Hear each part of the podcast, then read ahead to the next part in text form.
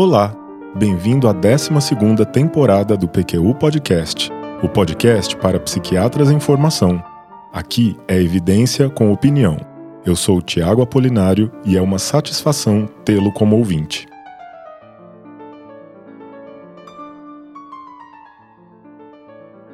Realizar um diagnóstico psiquiátrico é tarefa complexa. Para você que acompanha o PQU Podcast ao longo de 12 temporadas, isso não é novidade, não é mesmo? Nós já sabemos que a precisão diagnóstica será tanto maior quanto maior for a habilidade na condução da entrevista clínica, o que depende de formação sólida em psicopatologia e bastante treinamento. É como um quebra-cabeças, que o clínico vai montando peça por peça. Os sintomas vão sendo identificados e agrupados em síndromes clínicas, figuras que conseguimos reconhecer. Se você já montou um quebra-cabeças, deve-se lembrar que algumas peças são estratégicas, seja pela cor ou pela forma específica. Você se lembra daquelas de borda reta que formam os cantos? Essas peças, como os antecedentes pessoais, familiares, exame psíquico, relato de acompanhantes, ajudam a dar contorno a essa figura. Em alguns casos, informações de encaminhamento de outros profissionais de saúde, registros médicos e exames complementares podem se constituir em peças valiosas que nos ajudam a visualizar a imagem final. Em psiquiatria, no entanto, o desafio é maior. A maioria de nós já se deparou com a incerteza ao elaborar hipótese diagnóstica em pacientes sem histórico de doença mental, com quadro clínico ainda incipiente no início da doença, nem todas as peças do quebra-cabeça estão disponíveis. Temos menos informações a respeito da psicopatologia, da trajetória social e da resposta ao tratamento, e além disso, não estão presentes sinais e sintomas importantes que podem mudar o raciocínio clínico, obrigando-nos a realizar diagnósticos provisórios. Também podem interferir na confiabilidade diagnóstica o sistema nosológico adotado a experiência do avaliador, as características clínicas do paciente e a situação ou condição em que a entrevista clínica é realizada.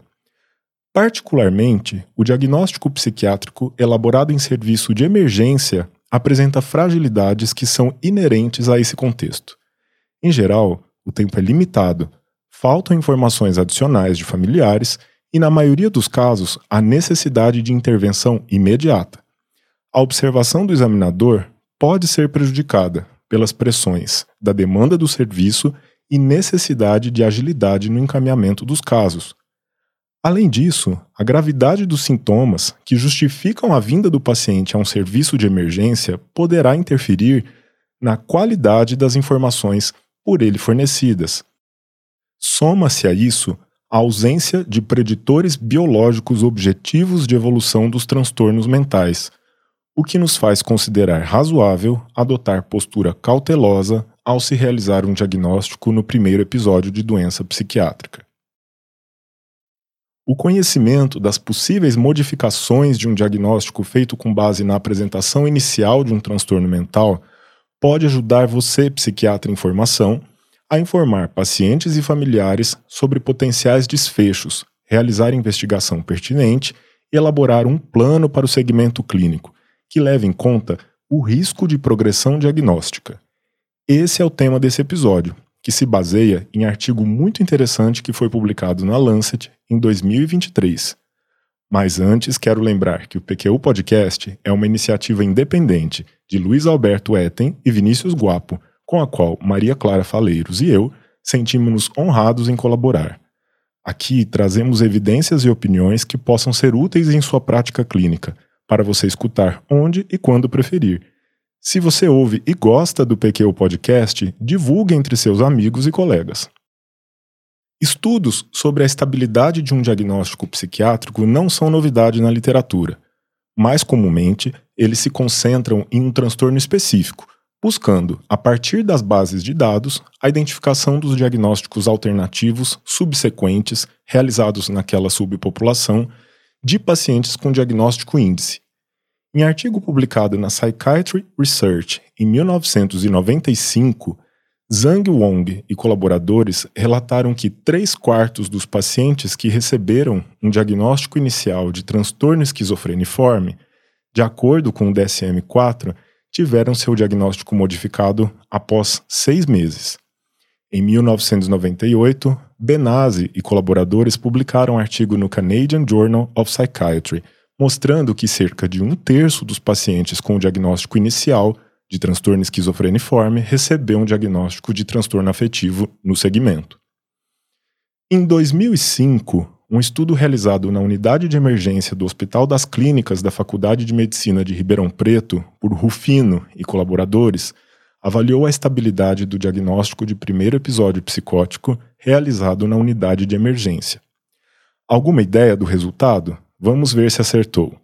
A concordância entre o diagnóstico realizado na admissão naquele serviço e o diagnóstico longitudinal, isto é, no segmento clínico posterior à hospitalização, era insatisfatória. A concordância entre o diagnóstico com que o paciente deixava o serviço e o diagnóstico longitudinal, por outro lado, mostrou-se satisfatória. Uma das conclusões foi a de que um curto período de observação pode melhorar o diagnóstico psiquiátrico feito na emergência. Com relação a diagnósticos específicos, o transtorno bipolar apresentou as maiores taxas de especificidade. De maneira oposta, o diagnóstico de transtorno psicótico breve apresentou maior sensibilidade, mais baixa especificidade, incorporando vários falsos positivos. Com isso, os autores concluíram que o diagnóstico de transtorno psicótico breve pode não ser útil na avaliação de emergência. É importante ressaltar que os serviços de emergência frequentemente recebem pacientes em primeiro episódio de transtorno mental, representando porta de entrada para o sistema de saúde, e o trabalho do grupo liderado pela professora Cristina Delben destacou a importância do diagnóstico preciso no primeiro episódio, observando que todas as decisões sobre a abordagem terapêutica e o prognóstico têm por base a impressão diagnóstica inicial. Algo que aprendi à época dos meus tempos como residente daquele serviço e que julgo ser válido compartilhar nesse episódio é que há uma tendência de se manter o diagnóstico feito no primeiro contato do paciente com o sistema de saúde mental, mesmo com avaliações subsequentes feitas por diferentes médicos em outros cenários clínicos. Daí a importância do aprimoramento do diagnóstico no primeiro episódio e do entendimento das rotas percorridas pelas diferentes entidades nosológicas ao longo do tempo. Recentemente, têm sido realizados na psiquiatria e em outras áreas da medicina estudos com abordagem transdiagnóstica, com o intuito de desvendar trajetórias complexas e interações entre os diagnósticos. Em 2019, Plana Ripple e colaboradores publicaram no JAMA um estudo de estimativas de comorbidades entre as principais categorias de diagnósticos da CID-10. Encontraram que o diagnóstico de uma categoria de transtornos mentais se associa a aumento de risco para todos os outros transtornos mentais. Dito isso dessa maneira, pode parecer óbvio, não é? Mas esse estudo, cuja referência você pode encontrar no site do PQ Podcast, foi o primeiro baseado em registros de um sistema de saúde nacional, no caso, o dinamarquês, em que todos os 10 capítulos de diagnósticos da CID foram avaliados, e não apenas um subgrupo deles, fornecendo um painel de estimativas de risco entre comorbidades psiquiátricas. Quase 6 milhões de residentes da Dinamarca, nascidos entre 1900 e 2015, foram incluídos, um total de 84 milhões de pessoas ano. Essa unidade, um construto artificial, é obtida pela multiplicação de cada participante pelo número de anos em que permaneceu em observação, até o evento resultante ou até deixar a coorte, por migração ou óbito ou até o fim do acompanhamento. Além da confirmação de que a comorbidade é a regra em psiquiatria, o estudo permitiu a visualização de um padrão temporal de associação entre diagnósticos, que vale ser escutado com atenção. O risco de incidência de um segundo diagnóstico é particularmente alto no primeiro ano após o diagnóstico inicial e se mantém elevado durante todo o período de seguimento. Vou repetir com outras palavras é alta a probabilidade de que o primeiro diagnóstico mude no primeiro ano de segmento e não diminui consideravelmente durante o segmento. Tá bom quer mais? Mais, pois então, verificou-se também que a associação entre diagnósticos é bidirecional e que o risco de comorbidade é especialmente alto para alguns pares de diagnósticos, como os de transtorno de humor e de ansiedade. Para os autores, esses achados dão suporte à ideia de que alguns diagnósticos compartilhem certa semelhança estrutural em função dos fatores de risco, por eles chamadas de arquitetura de riscos, o que reforçaria o corpo crescente de evidências de uma base patofisiológica comum entre transtornos mentais. Em 2021, Krebs e colaboradores publicaram um artigo no periódico Nature Communications sobre levantamento de trajetórias de comorbidades em uma coorte de pacientes diagnosticados com esquizofrenia. Os autores foram capazes de identificar cinco subgrupos distintos, os quais, por sua vez, foram associados a diferentes padrões de risco e de desfechos. E então chegamos a 2023, quando foi publicado o estudo que me motivou à preparação desse episódio, tanto por seu audacioso objetivo, como pela forma elegante como foi realizado. Partindo de um problema clínico chave em saúde mental, que é o de se prever o futuro diagnóstico de pacientes que apresentam psicopatologia pela primeira vez, Therese Jorgensen e colaboradores se propuseram a estabelecer um mapa abrangente de diagnósticos subsequentes após o diagnóstico inicial em um serviço hospitalar por meio do Registro Nacional de Pacientes da Dinamarca, mais uma vez citado nesse episódio, foram identificados pacientes com 18 anos ou mais que receberam um dos 20 diagnósticos psiquiátricos iniciais mais comuns da CID-10, em serviço de saúde hospitalar, seja em regime de internação ou ambulatorial, entre 1995 e 2008. Inicialmente foi considerado todo o espectro de diagnósticos psiquiátricos da CID, identificados os que foram dados pela primeira vez.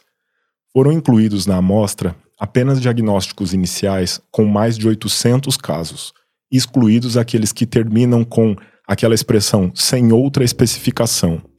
E os transtornos mentais orgânicos também foram excluídos. Foi assim que chegaram ao número de 20 diagnósticos iniciais, 20 mais comuns, Partindo-se deles, como variáveis de exposição, os 20 diagnósticos subsequentes mais frequentes e óbitos ocorridos durante 10 anos de acompanhamento foram identificados como desfechos. Nesse momento, os transtornos mentais orgânicos foram incluídos, porque os pesquisadores estavam interessados em saber em que medida a presença de um transtorno psiquiátrico primário se associa ao risco de desenvolvimento de um transtorno orgânico subjacente. Por exemplo, um transtorno depressivo seguido de demência.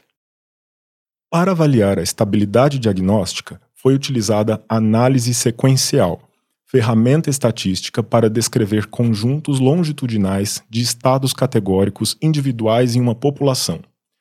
Para fazer uma análise sequencial de cada estado, partindo-se do diagnóstico inicial, atribuiu-se um diagnóstico subsequente, com duração de seis meses durante dez anos de acompanhamento, 20 períodos de seis meses, portanto. O diagnóstico subsequente foi definido como o último diagnóstico realizado dentro de cada período de seis meses, considerando-se a possibilidade de contatos hospitalares anteriores ao longo desse período. O diagnóstico presente ao final de cada intervalo de seis meses era mantido até que um diagnóstico alternativo subsequente fosse feito. A restrição a 20 diagnósticos subsequentes ocorreu por limitações da metodologia da análise sequencial. Já a utilização de períodos de seis meses se baseou no julgamento dos autores de que este é um intervalo de tempo clínico relevante para o desenvolvimento da doença, após terem realizado análises preliminares utilizando períodos menores, que se mostraram imprecisas.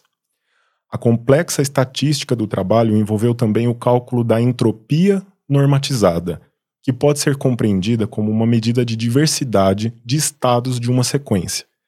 Ela será zero, por exemplo, se todos os estados da sequência forem iguais. Nesse estudo, isso equivale a nenhuma alteração do diagnóstico inicial durante todo o período de acompanhamento. Foram então identificados 184.949 indivíduos com 18 anos ou mais que haviam recebido um dos 20 diagnósticos iniciais mais comuns pela primeira vez entre 1995 e 2008, e que não haviam tido contato prévio com serviços psiquiátricos hospitalares. Quase 42% dos indivíduos incluídos eram homens, e 58% mulheres. Do total de indivíduos, 16% já haviam recebido um diagnóstico secundário no momento em que o primeiro diagnóstico foi realizado. Durante o acompanhamento, 46,9% dos pacientes tiveram pelo menos um diagnóstico subsequente, ou seja, um diagnóstico diferente do inicial. Os diagnósticos que tiveram as maiores proporções de evolução para um diagnóstico subsequente foram episódio maníaco, em 76,6% dos casos, transtorno psicótico agudo e transitório, em 75%, e transtornos delirantes persistentes em 73,9%. Na outra extremidade da lista estão os diagnósticos iniciais com a menor proporção de um diagnóstico subsequente. Disfunção sexual não orgânica, em apenas 12,2% dos casos, transtornos alimentares, em 26,2%, e transtornos somatoformes, em 30,5%.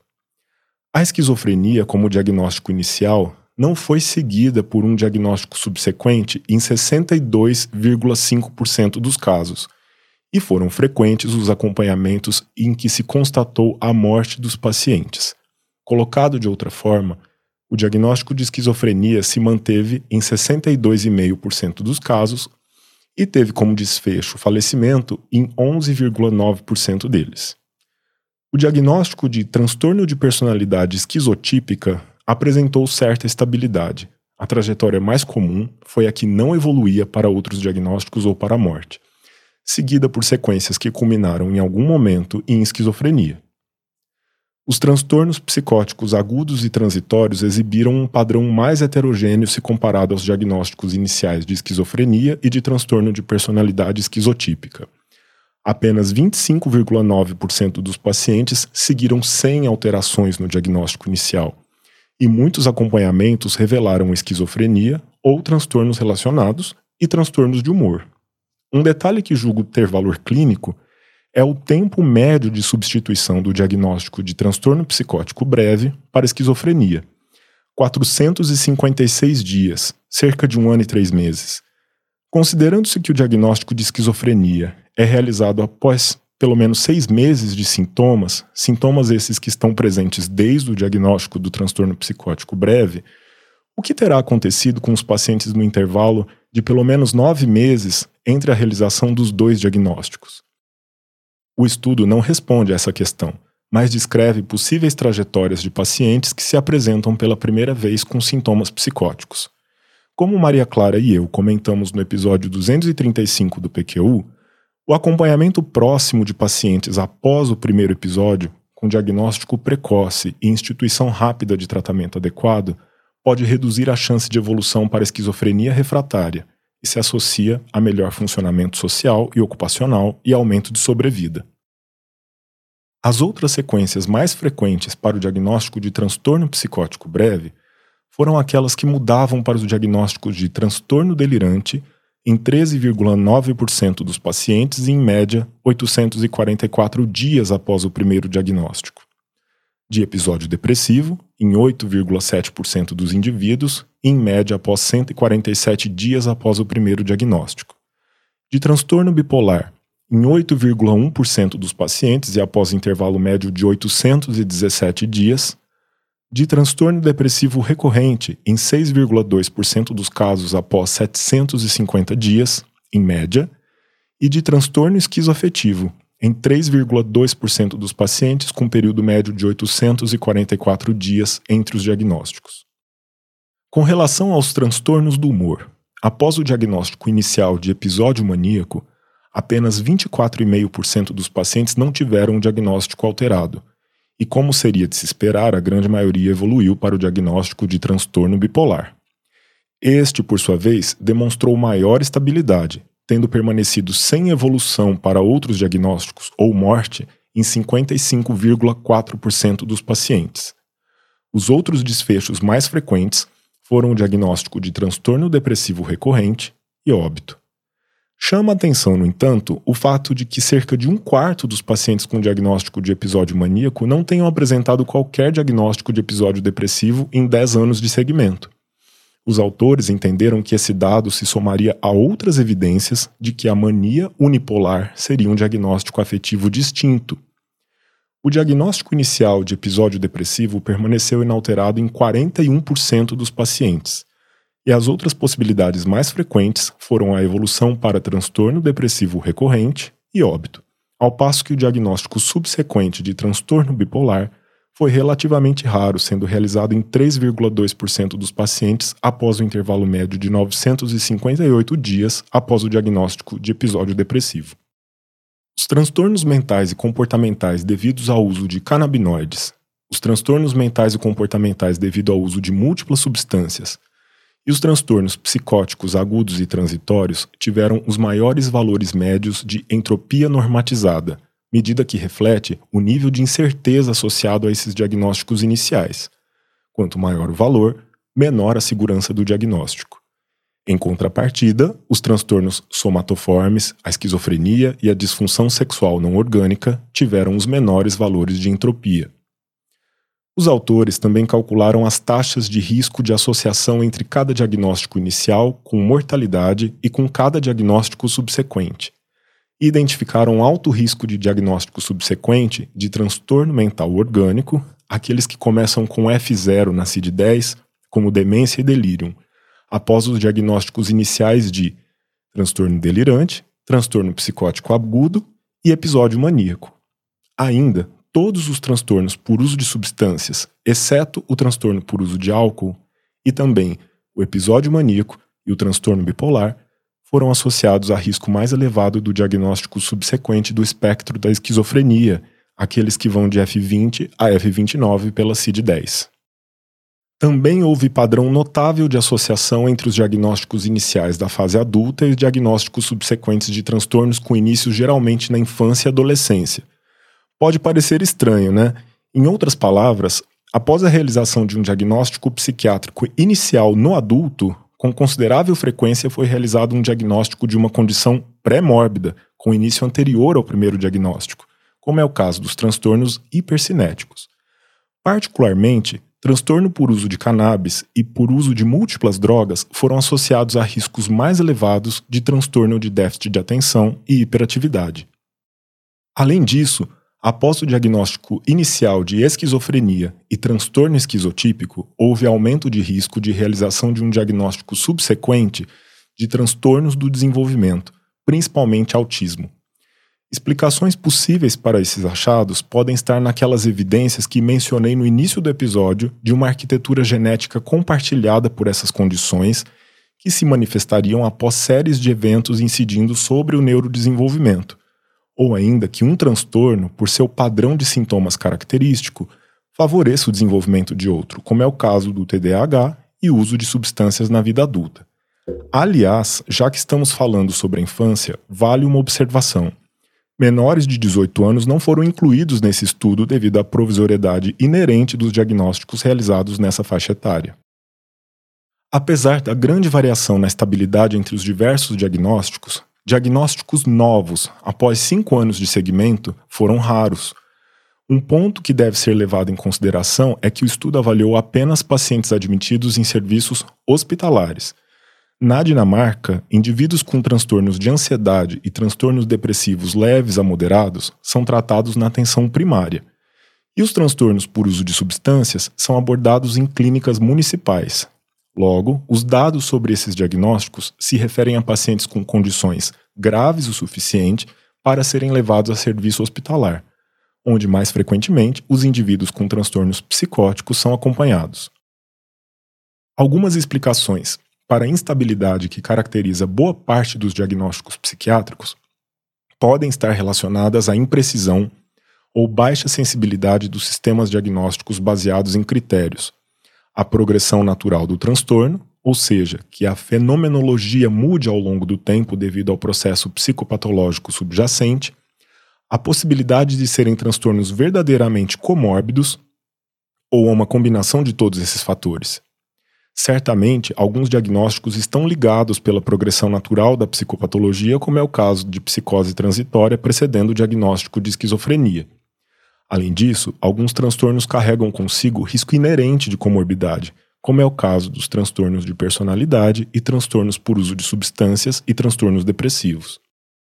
Por todos esses motivos, verificamos que a instabilidade diagnóstica e um certo grau de incerteza acompanharão a nossa atividade clínica. Mas isso não deve e nem pode servir de justificativa para não nos esmerarmos na realização do diagnóstico. Pelo contrário, devemos buscar sempre o maior número possível de peças para montar esse quebra-cabeça.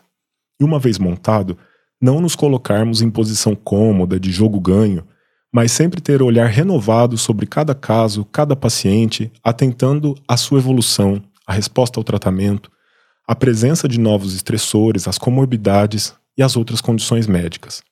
Não descarte a possibilidade de que o quebra-cabeça que conseguiu montar seja apenas uma parte de algo maior. Por fim, devemos permanecer particularmente atentos àqueles que apresentam risco elevado de progressão diagnóstica, como é o caso dos pacientes com transtornos por uso de substâncias, transtornos psicóticos breves e em episódio maníaco.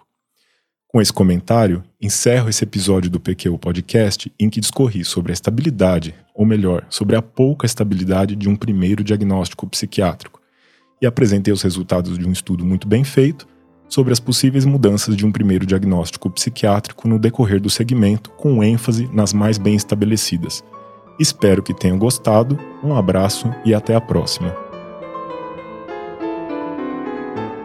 Você ouviu mais um episódio do PQU Podcast. Siga-nos no Instagram e acesse nosso site pqpodcast.com.br, onde encontrará todos os episódios já publicados com as respectivas referências organizados por data, autor e sessão.